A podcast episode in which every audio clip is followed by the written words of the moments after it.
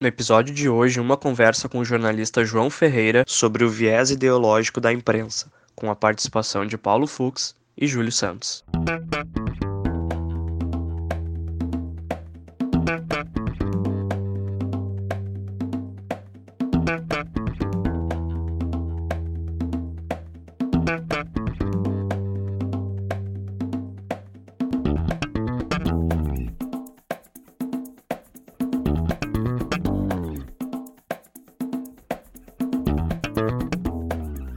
Este é o Tapa da Mão Invisível, podcast destinado àqueles que querem ouvir ideias que abalam sociedades e que não são ditas na mídia tradicional. Bem-vindo, Paulo Fux. Tudo certo, Júlio? Tudo certo. Bem-vindo, João Ferreira.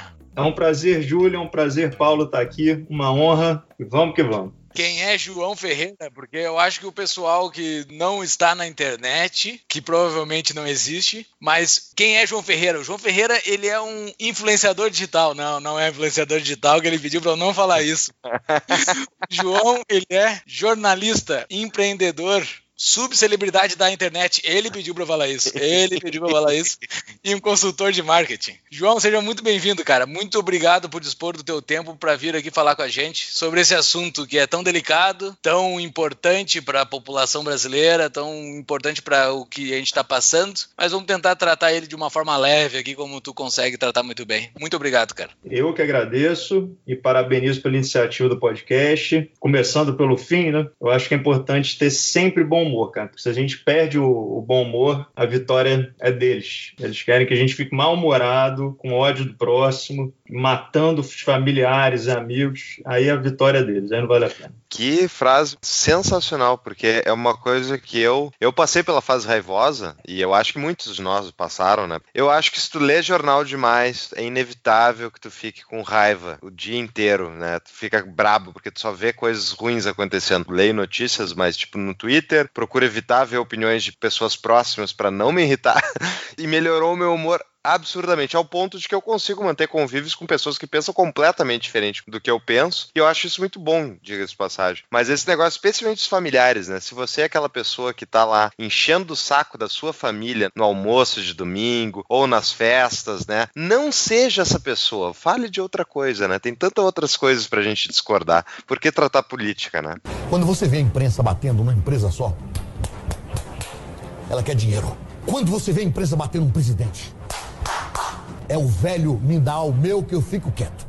Isso é muito antigo no Brasil. O que eu queria tratar contigo, inicialmente, tu é um dos criadores do Mão Inglesa, então quem não conhece Mão Inglesa, sugiro que dê uma olhada aí no Facebook, Mão Inglesa, uh, que foi onde eu conheci o João, e que é um programa muito, muito legal, que fazia notícias do dia, comentando de forma humorística daí, que eu acho bem importante, né, pra gente levar com leveza a vida. E tu que é jornalista, João, por que que os outros jornalistas não são que nem tu? É, só voltando um pouco esse lado de rede social e familiar, só para não perder o gancho, é, o seguinte, Paulo. Outro lado da rede social, o lado negro, talvez, é que há hoje né, o começo de alguns estudos né, que apontam para uma geração, talvez a nossa, inclusive, que perigosamente vive só na, na, na, vida virtual, né? Então, se essa coisa de família, de amigo, de jogar um baralho, de tomar uma cerveja, isso acabou. Então, o cara acha que a rede social é a vida dele e a rede social é uma benção e, ao mesmo tempo, uma maldição. Porque você chegar a esse ponto, quer seja de extrema direita, como é o caso aqui do que eu sou chamado, ou de extrema esquerda, é terrível, porque você perde a capacidade de discordar e de frequentar ou de ter o mesmo convívio com pessoas que pensam diferente de você. No meu caso, particularmente, como eu emito opinião há muitos anos e para um número que às vezes se propaga bastante de pessoas, é curioso que as minhas duas famílias são totalmente esquerda. Eu não conto nem três pessoas são nem social-democratas, assim, são de centro. Então, para mim, todo mundo acha que eu sou um, da minhas, minhas famílias, só acham que eu sou um nazista, que eu mato crianças na praia. Então, nem tenho direito, por assim dizer, de me comportar, entendeu? Num jantar de família e tudo, naturalmente, porque o cara pode falar, olha, eu gosto do Freixo, porque eu acho ele maravilhoso. Eu ia falar, pô, eu também, também já achei, entendeu? Já fui cantado pelo mesmo canto da sereia. E ah. aí eu chego na. Ah, com certeza. Eu, eu fui socialista, cara, ferrenho. De ir em manifestação do pessoal aqui no, no, Rio de Janeiro, na Candelária, bater palma pra esse bando de, meu ver, de, de enganador, né? Porque eles falam que tudo. Barbaridade. Barbaridade. Mas como é que tu virou? Como é que tu virou? Vou contar, e é um dos livros também, inclusive, que me fizeram virar. No final do programa eu vou falar. Cheguei a vestir camisa do Che Guevara, tem um DVD de homenagem ao Raul Seixas, que eu tô na primeira fileira com camisa do Che Guevara. Imortalizado. Imortalizado. E por que, que aí a tua pergunta, Paulo, por que, que os jornalistas são assim? Primeiro, que eu acho que é uma tendência natural, chamadas humanas, né, nas faculdades, que é o cara mais sonhador. Se você perguntar para mim, dois vezes sete, eu já fico na dúvida, porque eu não entendo nada de matemática, entendeu? Tirava zero em, em física, química, não entendia nada de nada, era uma negação. Então, essa parcela da sociedade que é mais sonhadora, mais romântica, mais tudo, tem uma propensão filosófica a gostar do que é um sonho. Daí casa com a ideologia de esquerda. Porque a ideologia de esquerda é um sonho, né? Quando você põe na prática é um pesadelo. Mas quando você é adolescente, com um quilo de maconha na mente, é, querendo agradar a menina que senta do teu lado, que você não vai de jeito nenhum, se não falar um monte de besteira, você não vai ter sucesso. Vai cedendo, cedendo, chega na faculdade de jornalismo. É clichê, mas é verdade. Aquele antro né, de pessoas que não entendem o que é capitalismo, mas assim, o básico. Eles não entendem que você pode comprar um celular por 100 reais na China e vender por 120. E que esses 20 que você ganha não é coisa do demônio. Então você pega um bando de semi-analfabeto, eu tenho que usar esse termo, semi, não é força de expressão, um bando de semi-analfabeto, que não entende como é o capitalismo, que não entende como a sociedade de, de, de, de consumo e mercado, que não entende a diferença de consumismo para capitalismo. Eles acham que capitalismo é a dondoca patricinha comprando bolsa da Gucci por 15 mil euros, sei lá o que, que é isso, e o mendigo passando fome. Aí o cara passa na esquina, vê o mendigo passando fome, pô, mas eu tenho um casaco da, sei lá que marca aí, e o mendigo está passando fome. Poxa, mas que mundo injusto. Poxa, eu vou ser um guardião, uma voz expoente da luta pelos direitos, né? pela igualdade. Você pega a essência disso, é uma coisa até muito bonita, cara, muito poética, para um adolescente. Né? Quando você vira adulto, você já passa a ser né, um cúmplice de uma estupidez sem tamanho. Então, misturam-se aí no jornalismo pessoas mais intencionadas, né, que a gente leva grana, dando nome aos bois. Brasil 247, Diário do Centro do Mundo, é, Paulo Henrique Amorim. Paulo Henrique Amorim é um caso à parte, porque ele tem aquele blog dele, que eu acho que é Conversa Fiada, se não me engano. Uma coisa afiada. Assim, afiada. Conversa af, é, afiada. exato. O nome é quase, quase propício, só faltava tirar um letra. Você pega um cara desse, o cara fala mal da Globo o dia inteiro, era da Globo, trabalha para a Record, ganhando uma fortuna, provavelmente fazendo o jornal dominical da Record, e fala mal da imprensa o dia inteiro e defende PT. Esses são os mal intencionados, na minha opinião. Tem os ignorantes, que são os garotos e meninas de 20 e outras coisas hoje em dia, de 20 e poucos anos, que estão ali na. chegam na redação e falam besteira. Aí eu escrevo muito sobre isso, que é o menino que sentei aqui na redação para trabalhar, depois da faculdade, onde eu não aprendi nada absolutamente nada. Eu lembro de uma aula que eu aprendi que era letra maiúscula, minúscula, me retirei. O cara estava ensinando que era caps lock. Então chega o cara na redação de qualquer jornal, do lado dele, de novo, tem uma menina ou menino bonito, o cara começa a escrever matéria para agradar isso, cara. Agradar quem está do lado. Então, o Júlio, sei lá, foi num bar em Porto Alegre, falou que foi vítima de, sei lá, de assédio. Eu não investigo, primeira edição de jornalismo, investigar.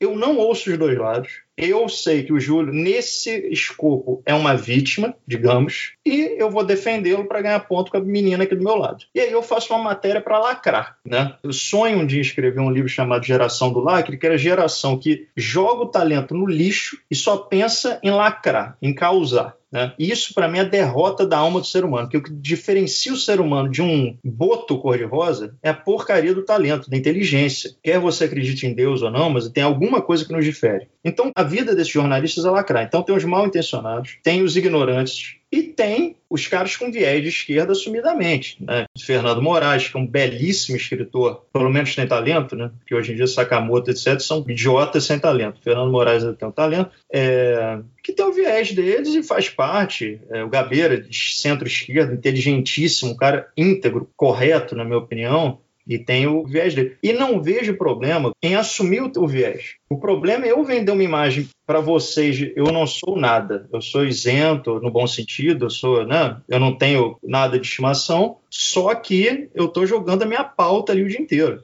E a grande verdade é que 90, sei lá, o jornalista é muito porcentagem. 91% dos jornalistas são de esquerda, cara. Se no mínimo são social-democratas.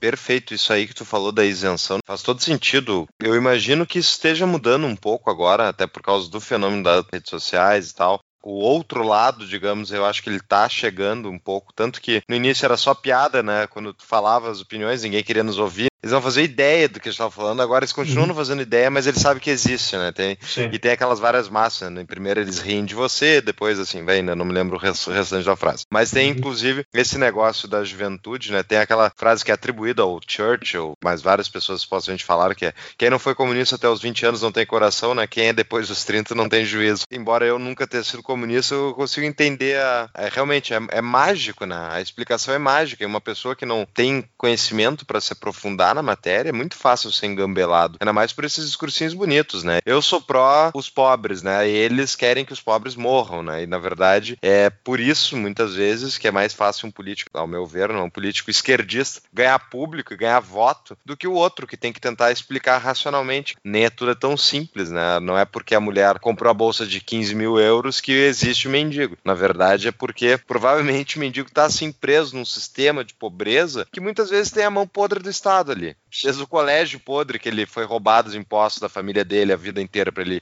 ir para aquele colégio horroroso, sistema de saúde que não tratou ele, assim vai indo, né? Uma catástrofe em cima da outra que resulta naquilo. É muito difícil tu explicar E que resultou na bolsa Gucci da mulher que é filha de um industriário que tem benesses do Estado, provavelmente. Ah, bem, no Brasil, é, é, o Brasil tem esse risco. Buenas, interrompemos a nossa programação para tratar do nosso patrocinador rapidamente. Se lembra da CapTable? Dos mesmos empreendedores da CapTable, temos a CapRate. A CapRate permite então investimentos no mercado imobiliário através de renda fixa, investimentos a partir de mil reais que rendem muito mais do que CDI e poupança. Hoje em dia, inclusive, o investimento que eles abriram no site, que se chama caprate.com.br, Casa André Paulo RAT, R, um R só, AT.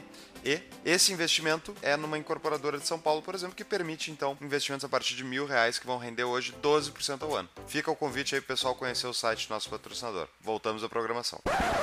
Bom, tu é do Rio aí, né? Então, João, tu também sofre um pouco mais, eu diria. Olha, eu acho que o Rio Grande Sul tem o pior PT do Brasil, ah, historicamente, né? Mas, mas, convenhamos que o Rio de Janeiro, não fica Janeiro sofre na, na mão de muito esquerdista. Não vamos falar sobre muito sobre o Rio, mas só uma curiosidade: o Rio tem solução, na tua visão? Acho que não. Acho que não. O que vai acontecer? O que vai acontecer no Rio? Vocês querem um diagnóstico mais dramático? Se a tua pergunta fosse o Brasil tem solução, eu, eu não tenho idade, muito menos sabedoria, muito menos experiência, sequer inteligência para responder essa pergunta, de forma embasada e fundamentada como chutômetro, e meu instinto me diz o seguinte: o Brasil e o Rio, incluso aí, sem federalismo, ou seja, quem não sabe que palavra horrorosa é essa, sem a pulverização do poder, no Brasil, eu acho que o Brasil não tem jeito. Para mim é um engano, auto-engano, é, em escala nacional a gente achar que o Rio Grande do Sul, Distrito Federal e Rio de Janeiro têm alguma coisa em comum, entendeu? É, então, enquanto isso não for pulverizado, enquanto o Júlio em Brasília não jogar ovo no cara que roubou ele em Brasília, enquanto você em Porto Alegre não disser que você quer ter fuzil R15 na fazenda, e enquanto no Rio de Janeiro o moleque não lutar pelo direito de fumar maconha o dia inteiro na praia, na minha opinião, não há Brasil possível. É inviável você pegar 210 milhões de pessoas com culturas tão diferentes, com geografias tão diferentes e tentar unificar, ainda que você coloque Jesus Cristo na presidência, não vai dar certo. Então o Rio de Janeiro tem solução? Talvez tenha uma solução temporária. Você pode pegar o, sei lá, pega o melhor administrador do mundo aí, o Bill Gates. Põe ele aqui oito anos, vai ficar oito anos, deve melhorar muito. E depois? e depois? Esse ponto que tu falou é o que a gente fala muito seguido, eu, eu falo muito no podcast aqui, que não precisamos de Brasília, né? E separa tudo, tudo. Sim. Vão brigar com o governador. Daí, quando não der certo com o governador, vão brigar com o prefeito. Vai fazendo secessão até o nível individual. Vamos eleger juiz, vamos eleger xerife, né? Se falar xerife, ferrou, né? Tem que inventar um nome mais. Vamos eleger, não sei o nome politicamente. Alguém para tomar conta da nossa sociedade com armas, né? É, porque é isso. É, esse é o caminho. Porque é claro que deve ter lados ruins, por exemplo, você às vezes elege o xerife, o cara prende o cara para mostrar serviço, de repente prende o inocente, mas deve ser um caso a cada zilhões aqui do Brasil que só dá errado. E, mas enfim, eu acho que tem que pulverizar o poder e só assim o Brasil e o Rio de Janeiro podem nascer. Mas fechando esse parênteses, né? Vamos fechar esse parênteses sobre Rio de Janeiro e Rio Grande do Sul e outras coisas que não funcionam. Vamos falar sobre jornalismo. Antes, antes da rede social, existia um, um mar que era basicamente habitado por poucos tubarões, né? Eram as grandes mídias, as grandes revistas Sim. e os jornais de determinados locais, né? A gente vai falar bastante como, de como está a mídia agora, né? Mas Sim. tem um contexto histórico aí. Como é que era essa mídia anterior e como é que ela está se debatendo agora, né? Porque essa mídia ela tá, ela tá bem nervosa com esse mar que se abriu, apareceu um monte de tubarãozinho pequenininho, ela não está sabendo muito bem o que fazer. Como é que era essa situação antes e como é que está impactando para esses grandes tubarões de agora? É curioso que eu posso responder isso com certa propriedade, porque eu nasci literalmente graças à TV Globo. Meu pai e minha mãe se conheceram na TV Globo. Minha mãe achou que meu pai era do DOPS, porque ele estava de terno e gravata. E E eu cresci nesse meio, vendo a imprensa no seu ápice, no seu esplendor. E curioso que meu pai, com quem eu trabalhei por, por vários anos, foi quem me ensinou tudo, jornalismo, faculdade me ensinou nada, ele, já senhor, né? Ele ia me apontando. Ele, de outra geração, ele de 39, nasceu em 39, ele ficava o dia inteiro no Facebook, até demais. É o lado meu que eu falei das redes sociais. E ele começou a perceber, antes de mim, inclusive, que o formato da mídia tradicional estava acabando, para bem ou para mal. Ou ela se transformava, ou era inevitável a ruptura. Ruptura, essa que às vezes tem muita ingenuidade, né? Você pega uma empresa como a própria TV Globo, por exemplo, a receita dela vem do entretenimento, né? Lembre-se disso, a grana vem do entretenimento. Então, falo, ah, a Globo vai falir porque o jornalismo está esquerdando. Não, não vai, porque o entretenimento segura financeiramente. E até quando, não sei, porque só vendo os balanços. É evidente que antes a mídia tinha uma opinião quase que única. Né? Vocês podem notar, quem falava antes contra o Lula, o Lula chegou em 2003, né? 2003. O Mensalão foi onde eu comecei a trabalhar na minha vida em 2005. Lá, eu lembro que eu e meu pai, a gente conversando assim sobre o que estava acontecendo no Mensalão, etc. a gente era visto como extremista, cara. Porque a gente falou, uhum. esses caras são corruptos, tem que ter impeachment. Foi aí que teve uma frase célebre, que todo mundo atribuiu ao PSDB, mas é de um cara do Democratas, que eu não me lembro quem era, ex-PFL. Ah, temos que deixar o PT sangrar. Né? O Lula foi reeleito. Isso para contextualizar o seguinte: a grande mídia naquela época foi muito fraca, entendeu? E por que, que foi fraca? Por essa soma que a gente falou antes, de viés, de ignorância e de grana. Vejam depois no Google quantos bilhões, não sei se são bons de matemática, somando os anos deve dar, deve dar trilhão, como diria o Ciro Gomes, é, o dinheiro que as empresas de comunicação receberam nos anos Lula e nos anos Dilma. Né? Porque se você finge que isso aqui, finge que está uma televisão qualquer, sustentada por uma empresa por capital puramente privado, seja ele do que for, tá? Então tem uma empresa tal que é sustentada por acionista do, da Alemanha. Essa empresa teria batido no governo do PT 24 horas por dia, cara, durante os 13 anos que o PT ficou no poder. A mídia só foi virar o canhão de fato, ou os canhões de fato, para o governo a partir de 2014. A gente ficou 11 anos com a mídia 90% do lado deles sabe, contemporizando. Lula falando de cabrita, todos aqueles ministros bandidos e tudo mais, e a imprensa, o mainstream da imprensa, quietos. Aí você põe lá um jornalista de, de opinião, era o Merval Pereira, era o Arnaldo Jabor, Diogo Maná na Veja, se me lembra a época. Pô, aí é muito fácil, porque eles ficam até com voz dissonante assim, meio ridículos. Que legitima ainda, né? A dissonante que legitima. É, exatamente. Ah, isso aí são os, os, excêntricos, os malucos, os nazistas, os preconceituosos. E agora, o que, que acontece com a mídia? É curioso, porque eu tenho uma visão um pouco diferente também do que se diz. Eu acho que a imprensa, se so... a imprensa tradicional, se souber ser inteligente, o que ela jamais é, né? infelizmente seria histórico, se ela soubesse ser inteligente, ela daqui a pouco poderia aproveitar uma coisa que eu acho que vai acontecer, que é, são as redes sociais caindo em descrédito. Vejam o que, que eu quero dizer. Daqui a dois, três, quatro anos, por exemplo, de repente o senhorzinho, como meu pai que via no Facebook, fala: pô, é isso aí. Talvez daqui a três, quatro anos o cara lê no Facebook, putz, é fake news. Não é que é fake news. Ele pega a ojeriza que ele tem da imprensa e pode passar essa mesma ojeriza, que ele está desconfiado, para mim, João, subcelebridade na internet. Peraí, o João falou que o Bolsonaro está indo bem, mas o Bolsonaro fez besteira. Cara, esse cara aqui é tão ruim quanto a menina lá da Globo News ou do. Eu não confio mais ninguém, entendeu?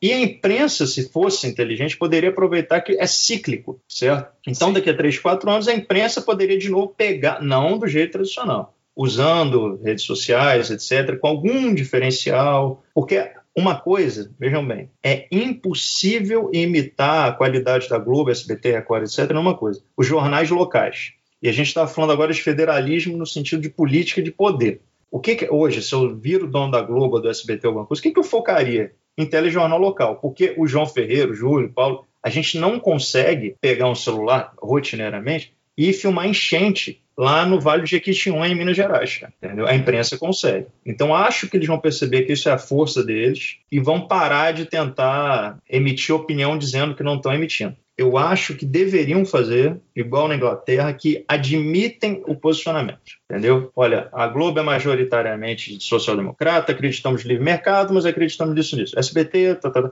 E o cara, o comprador, o espectador, telespectador, decide se compra aquilo, entendeu? Eu acho que seria o ideal essa é uma das perguntas que eu ia te fazer. Por que, que não podem assumir o viés? Qual é o preconceito que existe no jornalismo brasileiro? Porque eu sei que no americano não é assim. No americano todo mundo sabe, autodeclarado quase, né? Embora Sim. a CNN tente fingir que é, é centrão, mas é. Uh, de forma geral eles estão declarados. Inclusive, para quem não sabe, né, toda eleição presidencial existe uma contagem dos editoriais pré-eleição de quantos editoriais foram favoráveis a qual candidato presidencial. O editorial se manifesta a favor de determinado político. Não, e, e, o que mais me irrita daí é que além deles serem essa falsa imparcialidade, que é obviamente uma, uma falsidade, uhum. Depois tem gente que tá ali ganhando voto, mas tá reclamando também em relação a essa a, a parcialidade da mídia, que é, por exemplo, o Bolsonaro, e daí uhum. ele vai lá e declara o quê? Que a mídia tem que ser isenta. Mas, pô, tu não entendeu ainda que os caras não conseguem ser isentos? O ser humano não é isento, é impossível Exato. ser Mas por é que, que a mídia brasileira tem esse histórico supostamente isentão? Você respondeu antes, Paulo, outra coisa, quando você falava do mendigo. Por causa do Estado. O hum. Estado, inclusive na época dos militares, pagava muito bem a quem não tomava partido. É o que deu mais dinheiro no Brasil não tomar partido. Aliás, se você pegar no ponto de vista filosófico, não só no Brasil, talvez o cara que era isento na Alemanha nazista, o cara que era isento na época do Napoleão Bonaparte, o cara que era isento na época da Primeira Guerra, tá ganhando dinheiro, tá ganhando dinheiro. Não é porque você é Júlio ou Paulo? Não, não sei, eu gosto um pouquinho do Júlio, um pouquinho do Paulo. Vocês dois me pagam, cara. Entendeu? Então, ser isento durante muitos anos rendeu muito dinheiro e não rendeu perda de amizades, de familiares, etc. Agora, com as redes sociais, é o extremo oposto. Você precisa ter opinião sobre tudo. É um inferno. você tem que é. saber é. tudo de tudo. Eu não tô acreditando nisso. Tu tá me dizendo que o Estado tem a mão podre de novo na, em algo que Todo não funciona no Brasil. É inacreditável. É inacreditável. Parece que esse negócio não tinha que existir de tão ruim que ele é, né? É, eu digo, vocês perguntaram meu viés. Né? No Brasil, eu já brinquei que eu sou anarco-estatista no Brasil. Aqui eu, sou, aqui eu sou anarquista praticamente. E no mundo ideal, né, nos Estados Unidos, Inglaterra e tudo mais, aí eu tenho visão conservadora, com aquele todo clichê que você já sabe, com os valores judaico-cristãos. Agora, no Rio de Janeiro, né? Você fala de valor judaico-cristão, conservadorismo, burque. Os caras vão falar, meu filho, meu pai, vai montar uma escola de samba, entendeu? Com essas palhaçadas, isso é tudo. Quer ver uma crítica a um governador agora de direita, de, diz né, que é de direita, o Witzel, aqui do Rio de Janeiro, que falou no carnaval: eu não sei se tem dinheiro do jogo do bicho, no desfile. De... Olha, é, assim, é uma afronta, né, cara? É uma afronta à inteligência. E é evidente que o Estado, no caso do Brasil e dos outros países até onde eu estudei, mas do Brasil especificamente, e 99% tem a mão, tem as digitais do Estado em tudo que der errado eu queria voltar antes hum. das redes sociais, uh, João, porque uhum. eu, eu me lembro assim, quando eu tinha 9 anos de idade, eu morei nos Estados Unidos com meus pais, meu irmão, foi isso era 97. Eu ouvia no colégio, né? Eu ouvia por tudo, ainda tinha muita citação em relação à Guerra Fria, que tinha encerrado mero sete anos antes, né? Então, eu perdi meu pai, então, o que, que era a Guerra Fria? Ele me explicou que basicamente um grande estudo natural entre uma economia de mercado e uma economia planificada, ou enfim, top-down, né? E que o lado comunista tinha perdido, tinha gerado miséria miséria, morte aos milhões, e o lado capitalista, embora tivesse alguns problemas, obviamente ele tinha gerado riqueza, gerado a maior nação da face da Terra. Beleza? Virei anticomunista por isso, talvez, né? Eu não fui comunista antes dos meus 20. Uhum. Agora, eu voltei para o Brasil e comecei a ler jornal. E eu comecei a ler aqueles editoriais da Zero Hora, aquelas colunas, e no caso Zero Hora, que é o jornal mais famoso do Rio Grande do Sul, né? Aqueles jornalistas todos, eles me pareciam tudo comum, né? Eu não era liberal ainda, muito uhum. menos anarquista, que nem eu sou hoje, uhum. mas eu ficava horrorizado, eu ficava horrorizado como tudo tinha carregava um viés enorme. Daí passaram-se vários anos, aí assim, enfim, fiquei horrorizado com o jornal, mas não tinha o que ler, não tinha nenhuma alternativa. Né? E daí eu li aquilo e se informava o que estava acontecendo, ou tu simplesmente ficava sem ler. O que aconteceu? Anos depois, em eventos do IEE e tal, eu convivi com pessoas da Associação Nacional de Jornais, né? o presidente da época, não lembro qual das gestões aí. Eu fiz uma pergunta para ele, pô, mas eu já, já tinha lido outros jornais, né? Escuta, por que que todo jornal é esquerdista? E ele, não são todos os jornais que são esquerdistas. Tem muitos jornais de direita no Brasil. Eu diria que é meio a meio. Mas, mas que mundo vive esse cara? Eu não tive coragem de perguntar para ele. E agora, como a gente estava comentando, mudou muito, né? Mudou muito no sentido que eles estão sendo provocados. Mas tu não vê ainda os jornais com opiniões. Minha pergunta é: assim, quando é que tu acha que vai acontecer isso? Eles vão sair do armário ou não? Ou vai ficar nessa, nessa enhenha por mais anos, eh, sendo favoritismo de acordo com os políticos? Olha, pelo que eu conheço da parte interna, infelizmente eu não vou ser corporativista. No Brasil, aliás, o corporativismo mata esse país também, uhum. em todas as escalas. Eu acho que eles vão ficar nesse, como você falou, em em aí até. Entra no site do Globo, Jornal Globo, por exemplo, tá lá assim: assinatura de 29 anos, sei das quantas, por R$ 1,99, os X primeiros meses. Cara, finge que não é o Globo, finge que isso é uma birosca. A cerveja, em vez de R$ 9,99, tá 59 centavos. Pô, o cara da birosca tá administrando mal, hein? Vai falir, coitado. Vou até comprar três cervejas para ajudar esse cara. Só que no caso da imprensa, as pessoas não compram a assinatura, pelo contrário, eles ficam com mais raiva ainda. Aí é um fenômeno não só brasileiro. Aí teria que ter outro papo, assim, que é um fenômeno mundial, das pessoas não, não, não confiam na mídia, e por não confiarem na mídia, acontece aquilo que você falou de, dos presidenciáveis, ou dos políticos em geral, usarem a mídia contra ela própria, né? Porque é como se ela fosse um vilão de história de criança, de tão ruim. Mas eu acho que elas vão ficar. A mídia, grande mídia, infelizmente, não dá sinal assim de mudança. De novo, se a vida fosse assim, se eu fosse Silvio Santos, por exemplo, com a grana que ele tem, e já como ele, né, já ele já deixou claro que ele não liga muito para mais para o que está fazendo. Assim, eu tentaria, no caso dele, não é nem fazer uma emissora de direita, 100% de direita, sabe? Eu tentaria pegar, sei lá, dois telejornais dele e falar: põe aqui uns liberais conservadores aí que não sejam malucos e, e vamos testar esse troço, cara. Se der dinheiro, se der propaganda, beleza, mantém. Se não der, tchau. Mas agora, outra, outra particularidade da grande mídia. Antes, a grande imprensa ficavam, fica até, onde, até hoje. É grande São Paulo, Grande Rio. Você uhum. pega um nicho geográfico, ou seja, vocês não faziam parte. Porto Alegre não opinava na porcaria do Brasil. Por quê? Porque a Globo era Jardim Botânico, Baixo Gávea, que eu sempre falo nos textos, e São Paulo. Né? Quando São Paulo. Então você pegava um nicho do nicho, nicho da Zona Sul do Rio de Janeiro, pautando o Brasil inteiro. Aí, sem querer entrar muito no lance moralista da coisa, você pega novela da Globo, sem querer entrar no. Que eles façam a novela que quiser. Quanto pior, ótimo. Mas assim, são pessoas da Zona Sul com uma ideia de mundo cujos roteiros falam a mesma coisa e pautando o Brasil inteiro. Então a dona Madalena, lá do interior da Amapá, tem que entender que tem um trans comprando cachorro vegetariano. E, e se ela não assimilar isso, ela tem que morrer. Entendeu? Ela não está preparada para o mundo do roteirista do Projac. É isso que eu, é isso que eu não consigo aguentar. Mais do que. Mais do que. Mas olha só, eles não estão perdendo mercado, assim, pelo é, lado não, do mercado, não, não é melhor eles botar uma bandeira, assim, mesmo a Globo, sabe? Pega e diz, não, a gente é pessoal, a gente é pessoal, e daí eles pegam todo o público o do pessoal. Do pessoal. Eu acho. Ninguém. Não, eles não fariam isso porque o pessoal é quase ninguém. Mas não, não vale mais a pena tu botar uma bandeira e dizer isso, porque o, tu, tu respondeu pro Fux que eles vão ficar nesse nhen, por muito tempo e não vão se definir. Mas aparentemente parece que a definição atualmente não, no, nesse Brasil pós 2013, aparentemente a definição tu te mostrar que eu tenho uma bandeira, tu consegue uma aderência maior de público, porque senão esses caras eles vão definhar, né? Eles vão definhar, o próprio entretenimento deles vai definhar. Eu acho que sim, eu acho que sim. Tanto eles menosprezaram as redes sociais, é, tem um caso de bastidores, você vê que não é só a imprensa que é um pouco teimosa, não. Em 2016, 2015, é, não, metade de 2016, tinha uma reunião no Partido Novo, né? Então isso pode deixar no ar, no, no Partido Novo interno, que eu falava uma coisa muito simples. As próximas eleições presidenciais não precisam, eu falei exatamente assim, de um tripé que não seja da Uruguaiana. O Uruguaiana é um camelódromo aqui no Rio de Janeiro. Eu falei, uhum. só precisa de um tripé da Uruguaiana.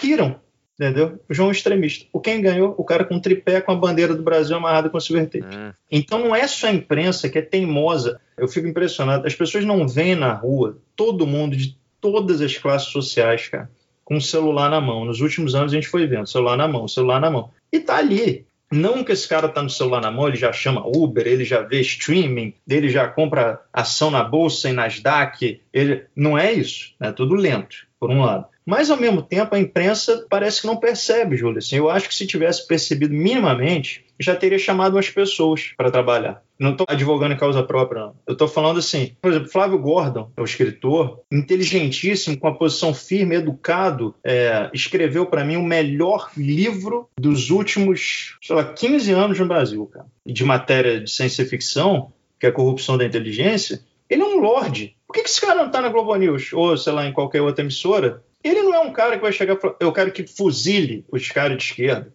Eu quero que a Dilma apodreça na prisão. Nunca. Então, para mim, é mau sinal de que pessoas inteligentes e moderadas, no bom sentido de moderadas, não estejam sendo empregadas. Entendeu? Essas pessoas, se elas não estão, são inteligentíssimas, tá? Por que, que elas não estão lá? Entendeu? Por que, que vocês dois estão com pauta, estão com podcast? Por que, que a imprensa mais sabe não fala, pô, dois moleques estão fazendo uma coisa boa. Pega um programa aí de 20 minutos, faz um piloto, me vende essa ideia. Eles não dão abertura, entendeu? No fundo, no fundo, eles não dão abertura. Tá, então eles estão morrendo. Economicamente, eles estão eles estão morrendo. Não sei Pelo que o balanço. descreveu. É, porque assim, aparentemente sim. Ou o governo segue mantendo esses caras, ou eles estão perdendo mercado. As novelas da Globo estão tá perdendo mercado para as novelas bíblicas da Record, que é spoiler. É só tu abrir a Bíblia e tu ver o que vai acontecer na novela. Tu não precisa, tu não precisa assistir a novela. É, é, é impressionante, é, cara. Não, e aí tem uma coisa também que Aí já não é nem muita pauta jornalística. Aí é aquilo que eu falei para vocês da geração do lacre. É uma geração, eu não diria nem que é a nossa geração, porque tem gente mais velha, sem talento também. Não, é, não são pessoas sem talento. São pessoas que abnegaram, que renegaram o seu talento para lacrar. Quer ver um exemplo absurdo? Você pega o próprio meu ídolo, cara, no sentido musical, Roger Waters, por exemplo. O cara escreveu uma das melhores, na minha opinião, uma das melhores músicas de rock da história, o melhor disco para mim, o Dark Side of the Moon, do Pink Floyd. Mas hoje ele largou a carreira dele de músico, ele renegou o talento e ele quer fazer coisa pró Marielle, contra Bolsonaro lá da Inglaterra. Ele contrata um relações públicas adolescente, provavelmente, sei lá de onde, que fica fumando maconha o dia inteiro fica falando besteira. Então ele renegou o talento. O roteirista da Globo chegou uma hora que eu acho que ele deve ter falado: que talento, eu já sei a fórmula. O jornalista foca que está começando, que mané talento, que mané descobrir quem matou Marielle, no sentido, entendeu? Ela é uma da resistência, ele não vai atrás do assassino. Então o talento está sendo renegado por um conjunto de profissões e isso é lamentável. Quando você vê a imprensa batendo uma empresa só, ela quer dinheiro. Quando você vê a imprensa batendo um presidente, é o velho me dá o meu que eu fico quieto. Isso é muito antigo no Brasil. Anos atrás aí, né? Aparentemente a mídia ou o governo ou eu não sei quem, um movimento que surgiu surgiu aquela pauta do controle social da mídia, né? Eles queriam colocar uma pauta externa para que via governo, para que governo uh, controlasse a mídia. Eu não sei se teria interesse dos próprios veículos de mídia para isso, talvez não, escusos não, não. ou não, mas surgiu isso, né?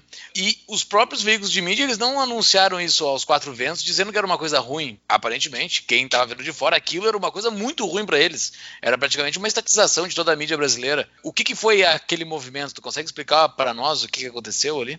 De novo, você perguntou assim, a própria mídia sabia né, o que que eu divido, vamos chamar de preconceituoso dentro da, mas assim há os jornalistas de baixo clero né? que é o cara do pessoal uhum. idiota que não sabe nem escrever, e pessoal mais gabaritado, mais vivido, inteligente dentro das redações. Você não pode pegar um, um bambambam bam, bam da empresa dessa, não vou dar nomes aqui, mas um diretor da empresa grande dessa, e falar, o cara é burro. Uhum. Burro ele não é.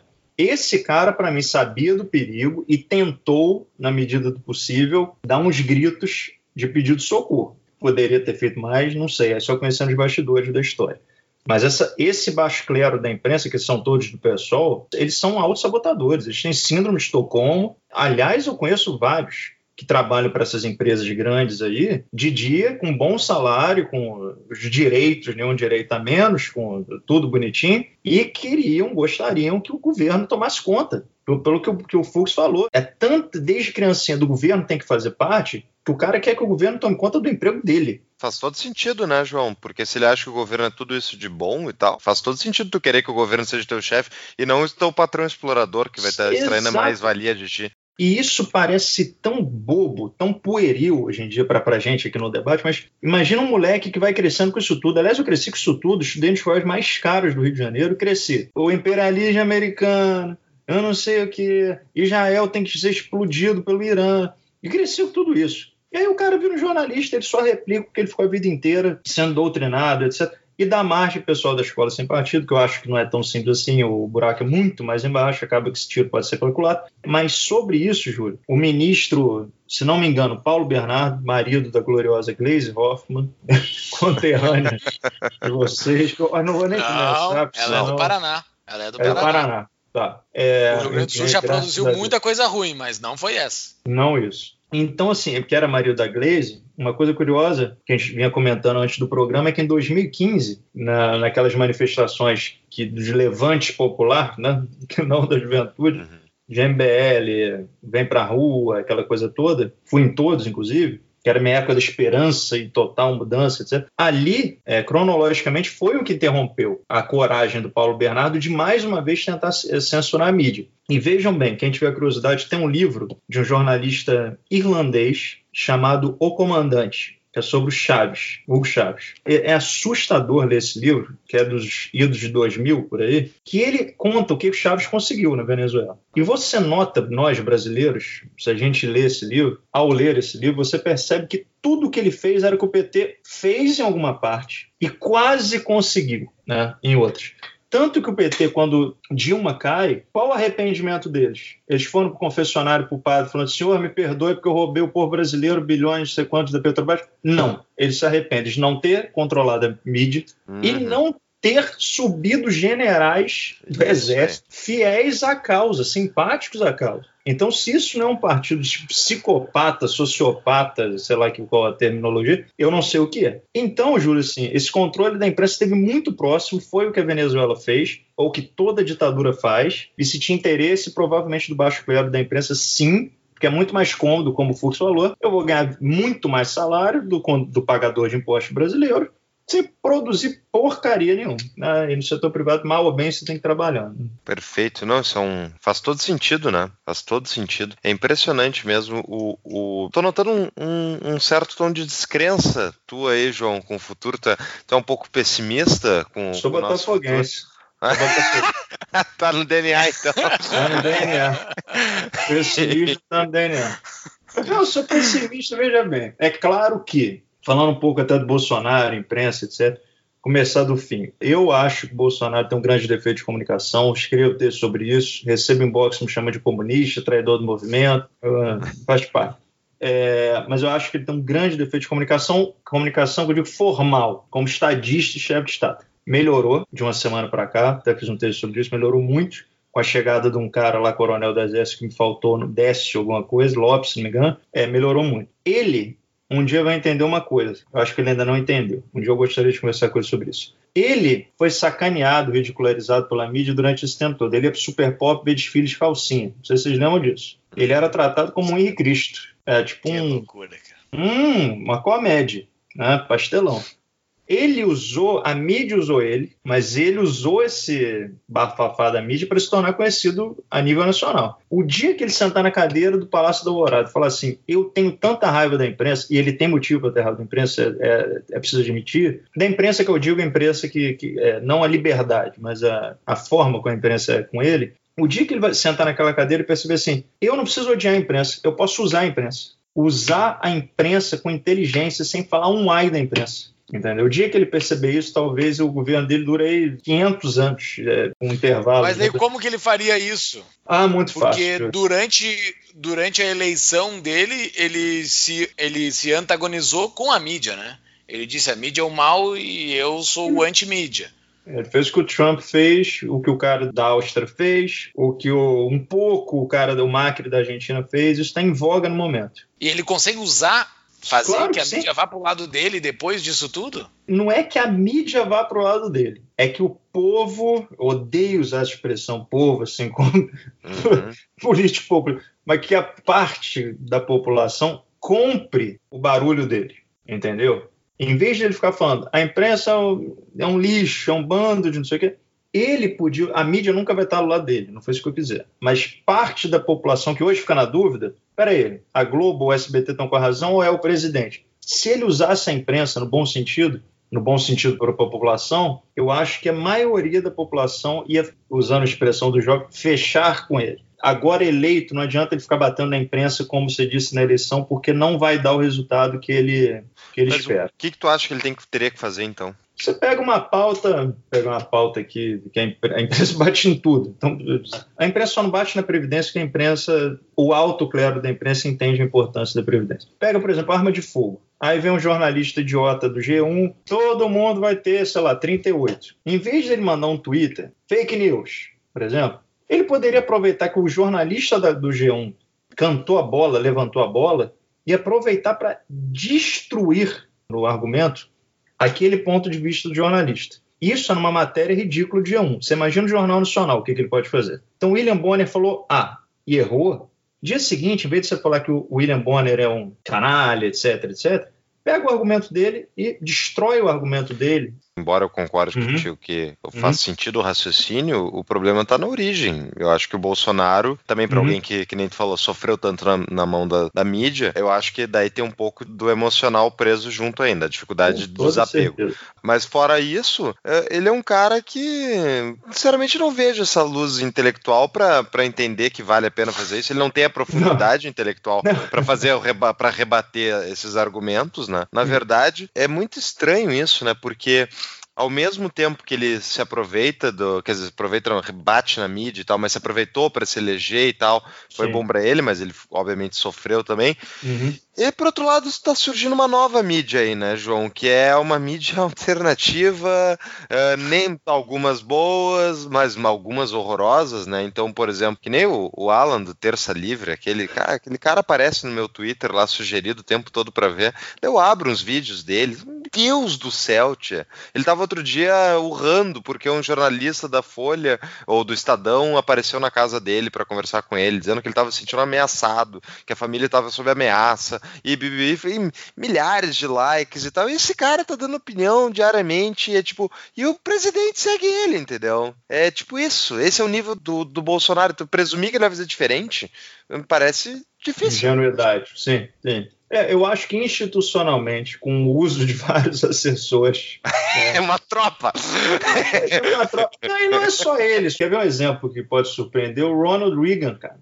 Ele, ele lia informa. Lembra na época que o Bolsonaro tinha coisa na mão, todo mundo ficou. Eu não lembro quem escreveu isso, cara. Isso foi algum jornalista aí grande conhecido. Na época o Bolsonaro escrevia na mão, o Ronald Reagan na época escrevia no pé, né? Ele para ler o que acho que foi o Paulo Francis. Isso está num moda viu. Acho que o Ronald Reagan fingia que tossia e lia o que estava escrito no pé, as pautas também, né? É, sobre isso de mídia de direita é, pitoresca, nas suas palavras, tudo.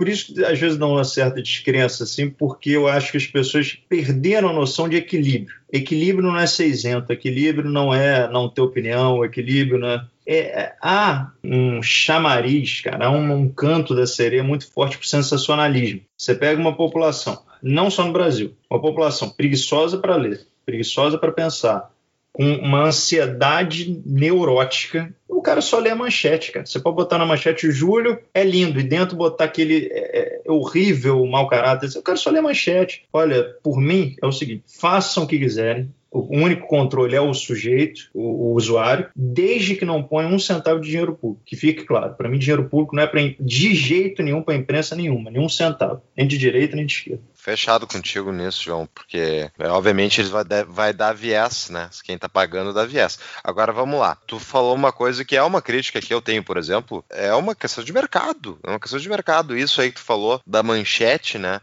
Então, uhum. os bait clicks, né? Como se chama, os caras põem aqueles, aquelas manchetes mega sensacionalistas, né? E fazem muita grana em cima, muita Sim. grana. E daí Sim. isso é uma questão de mercado. O mercado está incentivando um comportamento ruim tanto da imprensa ofertante como do consumidor. Ah, tem que passar uma lei proibindo? Não, é óbvio que não tem, ao meu ver, né? Mas, ainda assim, é uma falha. É uma falha de mercado. Você quer dizer uma coisa curiosa, Fux? Você vê, aí é o outro lado de filosofia curiosa. O meu lado pessimista pensa assim, pô, que época complicada que a gente vive, que as pessoas têm essa ânsia de coisa mastigada, rápida. Como é que as histórias ao longo da humanidade foram passadas na maior parte do tempo? Oralmente oralmente, com canto, com piada. Com... Uhum. Então, de repente, o mal não é da nossa geração. De repente, o mal, por assim dizer, que o ser humano geralmente foi meio preguiçoso, a maioria. Pode ser, entendeu? É, e o lado otimista pensa isso. Eu acho que as redes sociais, em dado momento, as pessoas das redes sociais vão começar a tratar as redes com mais cuidado. Eu, por exemplo, assim, eu se entra, eu, como o Júlio for digital influencer, subcelebridade de internet, se eu fosse entrar nessa de, ah, segunda eu botei um post e tive, sei lá, mil likes. Ah, meu engajamento é tantos por cento, porque eu dou fulano aqui que compete comigo a Amanhã eu vou botar outro post. E depois outro post. Eu não tenho que falar, mas eu tenho que botar um post porque eu ganho like. Tem um ex-CEO, ex, sei lá o que, lá do Facebook, que é um, é um nome, esqueci indiano, e ele fala que essa reação aos, às redes sociais tem despertam hormônio, serotonina, do prazer, essas coisas, você fica igual um rato no estudo Pavlov, cara. Ah, o João ganhou um clique, ganhou um like, ganhou um like, ganhou um like. Quando você pega isso, né? não é o caso da mídia de direita aqui, não estou dando indireta para ninguém, não. seja para quem for. Você pega uma pessoa que ao longo da vida nunca teve reconhecimento profissional, nunca teve reconhecimento no amor, nunca teve reconhecimento, auto-reconhecimento. O cara chega na internet e fala assim: China vai jogar uma bomba nuclear no Brasil amanhã e ganha 50 mil likes, ele está numa armadilha. A não ser que ele faça uma auto-reflexão, ele vai continuar nesse sensacionalismo barato de ganhar like, de ganhar uns centavos de dólar e de, de tudo. Agora, no médio e longo prazo, eu acho que esses caras não duram, não, cara. Eu acho que não duram, não. Eu, aí eu tenho um pouco de fé, que não vão durar, não. Ah, mas daí podem durar pessoas, uh, projetos tipo do antagonista ou coisa assim, projetos mais. Porque o antagonista parece ter meio que uma checagem de dados, ele não parece ser um. Ele tem clickbait ali, mas eu acho que ele verifica o que ele está fazendo. Com toda certeza. Olha, pode ter. Eu não tenho muitas críticas do antagonista, não. Acho que o que eles fazem, inclusive com o Bolsonaro, que é o saudável, a gente se desacostumou com um jornalismo saudável no sentido de cobrança. Então, quando qualquer um deles ali chama o Bebiano ou faz uma cobrança de Bolsonaro falou que A na campanha e está fazendo B. Isso, para mim, é o mais natural. Aliás, dicas de passagem, outra coisa de rede social horrorosa, você tem a ilusão de que existirão pessoas que tenham 100% de concordância contigo. Isso é uma... Aí é só no psiquiatra. Mas parece que as pessoas querem isso. Não, antagonista, 99% parecido. Não, mas deu uma coisa que eu discordo, é um horror. É um lixo, é comunista, não, não dá. Eu só não sou pessimista porque eu acho que, na verdade, tudo isso é só... É, são fenômenos humanos que se repetem uhum. agora, talvez um nível nunca antes visto, por causa justamente da, da conectividade que todo mundo tem com todas as opiniões alheias, né? Tu acabou de descobrir as opiniões horrorosas que a tua tia tem sobre uhum. política, que tu nunca queria saber. Uh, isso tudo, eu acho que já acontecia antes, né? Jornais mentindo, jornais atacando um lado e tal, mas eu ia falar que uma das coisas que comentou que eu, eu, eu particularmente estou adorando agora ter um governo de direita, não uhum. por causa necessariamente do governo de direita, embora obviamente melhor que o de esquerda, mas simplesmente porque agora tem oposição na mídia. Antes não Sim. tinha. E isso é ler alguém criticando os esquerdistas todos, que agora estão vendo todos os defeitos do governo. É tipo, para mim, é, tipo, é, é redentor, é isso que eu quero eu quero que as pessoas critiquem o governo, seja ele de direita ou seja de esquerda. E teve uma parcela significativa da população que ficou amorfa, basicamente, a, a, criticar, né? Era tudo, era defesa. E agora a gente tem o outro lado, que são os bolsominions, né? Esses aí sim. Né? Esses são os nossos petistas agora, eles são petistas desse lado direito. Mas, eu acho que eles são minoria em relação ao resto. Acho que agora está muito bom, que está muito mais crítico. O governo tem que ser mais criticado. Antes, na época do governo do PT, até fazer piada era proibido. Lembrem-se que o Danilo Gentili teve mais algum comediante, se não me engano, foi colocado numa lista negra. Olha, olha o nível disso. Um governo federal de duzentos e tantos milhões de pessoas sob sua alçada, botando meia dúzia numa lista negra. Por isso que eu digo, leia um livro comandante, o que o Chaves fez, o que quase foi feito aqui. Eu fico provocando no Facebook agora com os posts que eu finalizo assim, melhoramos, que eu falo do governo atual. É claro que eu sentando numa sala com Bolsonaro, filhos, etc., que eu teria mais um monte de crítica para fazer. Mas assim, um monte não só de comunicação, mas de política, de estratégia, de, enfim. Só que quando você compara com Haddad, Fernando Haddad, eu não consigo conceber esse cara sendo síndico do meu prédio. Cara. Então, assim, ele quase foi presidente da República. Vocês imaginam a humilhação? Foi PT 13 anos de, de tudo que você já sabe, Temer um ano e meio, Imagina esse cara eleito, a população teria dito o seguinte: nós somos otários, cara. A gente gosta de ser roubado, a gente gosta de ser enganado, a gente gosta de ciclovia na Amazônia. Seria o fim do mundo. Por isso que eu critico o governo Bolsonaro com um monte de coisa. Mas quando você compara, e é inevitável, claro que o ideal seria um Winston Churchill aqui, reencarnado e governando o Brasil. Aliás, o ideal é aquilo que a gente falou lá no início. É, o ideal é era que... ter um último, um último é, presidente. É, Vamos fechar essa bagaça. Eu queria uma coisa. Sério, eu queria que fosse assim. Ah, o presidente. Ah, vai ser o Haddad o Bolsonaro. Dane-se, porque o cara aqui da, da, da, da, minha comunidade, eu sei quem é, e se ele fizer besteira, eu, eu cobro dele. E se o Estado, Estado, Estado geográfico fizer besteira, o melhor protesto que eu tenho é o pé. Né? Uhum. Se não me engano, essa frase é do Mises, né? não sei. Ou dizem que, de repente, é do Garrincha, eu estou confundindo. Vota com o pé. Por exemplo, Rio de Janeiro está muito maconheiro, libertário, não sei o que, eu vou embora. Não fala libertário. eu vou para São Paulo. Vou para São Paulo. treta. Quando você vê a imprensa batendo numa empresa só, ela quer dinheiro. Quando você vê a empresa batendo um presidente, é o velho me dá o meu que eu fico quieto.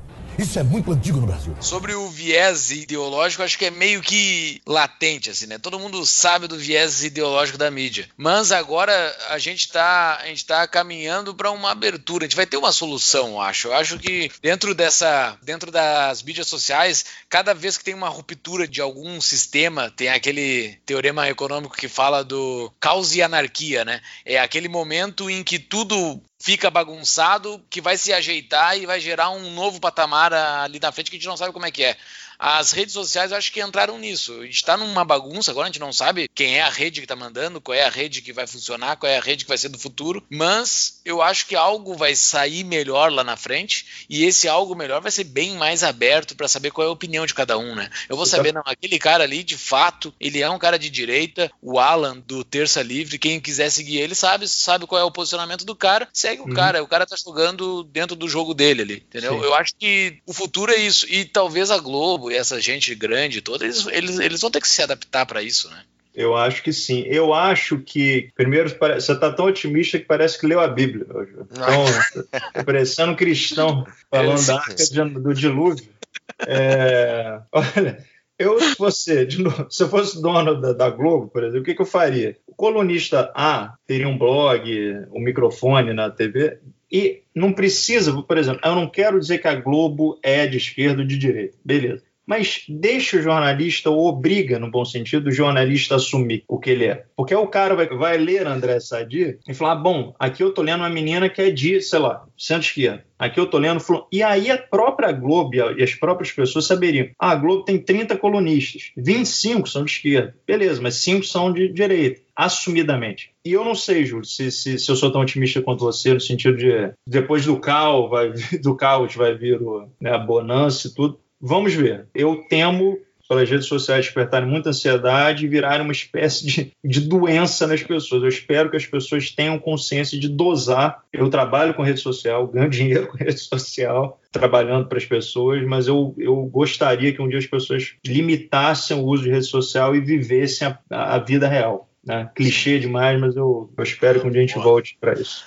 Não, mas eu acho que encerramos bem. Encerramos bem, acho que chegamos num, numa boa conclusão para esse nosso bate-papo. Mas tu tem uma baita dica de livro aí para nos passar, né? Antes da gente encerrar e antes de ir para as considerações e finais. O, o, outro livro também vai estar citado na show notes, tá? Esses dois livros vão estar na show notes. Só entrar lá. O, o Comandante é de um autor que depois eu mando para vocês, mas é na Amazon.com.br é um, é um jornalista irlandês. Te deu branco no nome do cara agora, meu Deus. É, e o livro principal, sei que não tem vídeo, é o esse daqui, do Solzhenitsyn, Arquipélago Gulag. Esse livro foi o livro que me, me, me, curou, digamos assim, do socialismo, porque não foi um livro tipo Roger Scruton, como ser um conservador, como virar um conservador. Esse livro, eu acho que ele não converteria praticamente ninguém. Né? A gente tem que ver essa coisa de converter convertido. Esse livro aqui é de um cara que era soldado do exército russo, certo? Mandou uma carta os soviéticos já tinham tomado poder, os bolcheviques, mandou uma carta para um amigo só perguntando alguma coisa do governo. Não era criticando, né? ele estava inclusive morrendo pelo, pelo, pela pátria. Interceptaram a carta, ele foi preso, mandado para um dos um dos campos de concentração. Por que arquipélago Gulag? Que era um arquipélago de prisões. Você olhava o mapa da União Soviética e tinham prisões uma do lado da outra, como se fosse um arquipélago, daí o nome. Pena mínima de 20 anos, naturalidade, a esquerda que, que é contra encarceramento apoia isso tudo aqui. 20 anos com torturas descritas com. Esse cara ganhou o Nobel de Literatura, russo, para variar os melhores escritores do mundo. Esse livro me fez ver o que é mais importante, o que Dostoiévski também sempre nos lembra do que é mais importante, que é a alma do ser humano. De novo, quer você creia em Deus como eu ou quer não. Né? A gente tem que ter noção de que a gente é único que a gente produz talento, que a gente produz arte, que a gente é capaz de coisas eternas, que a gente consegue matar o tempo, né, antes que ele nos mate, por assim dizer. E esse livro Arquipélago Gulag, para quem está na dúvida, para o adolescente que está ali na, na PUC aqui do Rio, no Baixo Gávea, não sei para que lado eu vou, esse é o lado, que é o lado do ser humano, entendeu? E esse livro, o relato do que ele sofreu com os comunistas, com os soviéticos, me fez abrir a cabeça do, do, mal do pensamento coletivista e da glória que é o individualismo sem ser egoísta. E eu acho que é isso. E tem uma frase curiosa dele sobre isso tudo que ele fala, com toda a vênia a você, que ele fala: Eu acho que tudo isso aconteceu porque a humanidade começou a esquecer de Deus, né? Mas esse é o papo, Cota. Aí mais seis horas do podcast. Ele, não... ele é. Esse livro é muito citado pelo Jordan Peterson como Sim. um tratado sobre os horrores cometidos pelos comunistas, né? E que as pessoas estão tentando esquecer. O Jordan Peterson cita ele, que é deslumbrante. É um livro difícil, mas assim, quando você engrena e começa, é maravilhoso. É, cita ele e cita o Dostoevsky, todos, Crime e Castigo, Memória Subsolo, é, porque Dostoevsky, meu Deus, vou me alongar aqui, Dostoevsky... Vai lá, vai lá, fala, fala. Dostoiévski tem uma história curiosa. Ele foi condenado à morte, tinha uma época que ele era meio rebelde, né? Ele foi condenado à morte pelo czar. E tava ele e mais um cara do grupo dele para serem fuzilados, literalmente. Ele vira pro cara ali antes de serem fuzilados, para esse cara amigo dele, fala: "Eu acho que se eu morrer agora, eu vou pro paraíso, pro inferno, alguma coisa assim. E você?" Aí esse cara vira: "Eu continuo não acreditando nada. Vou morrer, acabou. Graças a Deus, graças a Deus. acabou, não vai ter nada." E o que, que o Kizar faz? Na época era comum, às vezes eles faziam uma execução fake. Imagina a ah. naturalidade.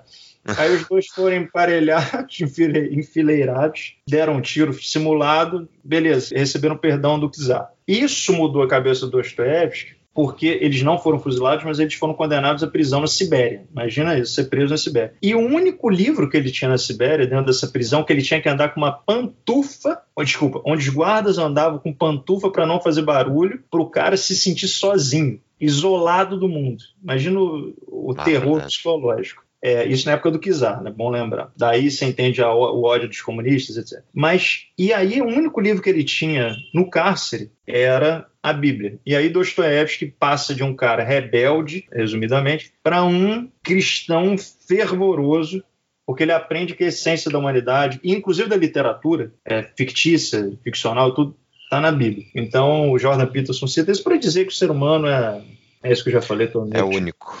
É, Perfeito. Muito bom, adorei. Muito Opa. bom mesmo. Muito bom. Muito obrigado, João, pela, obrigado. pelo tempo, pela aula sobre imprensa, sobre Rio de Janeiro, sobre todas essas coisas que tu entende. Uh, espero que a gente possa conversar mais, mais em breve e espero muito um dia poder ver o Mão Inglesa no ar de novo. Isso Mão Inglesa no ar de novo, beleza. Com certeza. Procurem lá no YouTube os vídeos do Mão Inglesa, da época do Mão Inglesa. Um dia isso vai ter que ir pro ar de novo. Vou colocar um no show notes, tá? Vou colocar no show notes, pra quem quiser conhecer o bom inglês. Os assuntos finais aqui, só para só pra passar a régua, para quem está nos ouvindo pela primeira vez, acessem as nossas redes sociais, Instagram, Facebook, Twitter, para ficar sabendo quando tem divulgação de novos episódios aos finais de semana. Apoie o nosso projeto no Apoia-se. Apoia-se barra Tapa da Mão Invisível, apoia.cse. Lá você pode apoiar o nosso projeto mensalmente e ajudar a manter as luzes acesas. Ah, nos sigam no Twitter, SoundCloud e iTunes, Tapa da Mão Invisível também. E acesse o nosso site www.tapadamãoinvisível.com.br. Lá estão todos os episódios e estão todas as show notes, inclusive as show notes desse episódio. Considerações finais, Paulo? Eu só quero agradecer ao João e convidar os nossos ouvintes a se perguntarem como é que está a mídia que eles estão lendo atualmente, qual é o viés dela, né? Embora pode ter viés, pode ter esquerda inclusive, mas qual é o viés do que tu está lendo, né? É importante as pessoas pensarem sobre isso, que realmente eu acho que muita coisa passa incólume, né? No meio da, no meio nem, nem nas, nas colunas de opinião, mas simplesmente na reportagem mesmo, especialmente quando se trata de política e economia. É impressionante. Se os esquerdistas, né, e se, e se os jornalistas escrevessem sobre aquilo que os bancos centrais fazem, o nível de poder deles, as pessoas não, não, não deixariam passar isso. Isso a mídia não trata desse negócio. João, considerações finais? Queria agradecer aos dois, foi um excelente bate-papo de altíssimo nível. É, pedir desculpa por qualquer piada absurda. E, Nenhuma. e uma coisa, Fux, você falou de imprensa, do que, que a imprensa diz, o viés. Tem uma frase famosa no meio que é foca no que a imprensa não diz. É mais importante. Boa. Boa. É, aí que tá o perigo. E agradecer, e quem quiser Facebook para ser subcelebridade, é facebook.com barra João CS Ferreira. E Nas show notes também. Vai no show notes também. obrigado. Podem ir lá xingar de, que seja de extrema direita ou comunista, qualquer coisa, fiquem à vontade. E muito obrigado pela oportunidade. Um dia, se vocês quiserem, a gente pode fazer um tema, só que eu preciso depois fugir do país, sobre criminalidade. Rio de Janeiro, PCC em São Paulo, máfia italiana, cartel mexicano, que é um tema que eu gosto muito. Ah, é? Não, é perigoso, mas vocês vocês dão proteção depois. A gente grava dias antes do teu embarque. Dias ou meses, é. É só vai pesar. E que, vocês falaram de apoia-se, né? Eu ia perguntar no ar se vocês não vão pedir dinheiro ao Paulo Guedes do BNDES, não é mais fácil? né? Já, já protocolamos lá. Vai, bem, muito bem. Aí é mais fácil. Pede 500 milhões para sobrar um pouco aí. pra botar um bannerzinho no site. Isso. Põe um bannerzinho ali, pega 499 milhões em bolsa e um milhão compra uma, um supercomputador aí. Baita dica. Muito obrigado, pessoal. Um forte abraço, Paulo. Um forte abraço, João. Forte abraço a todos.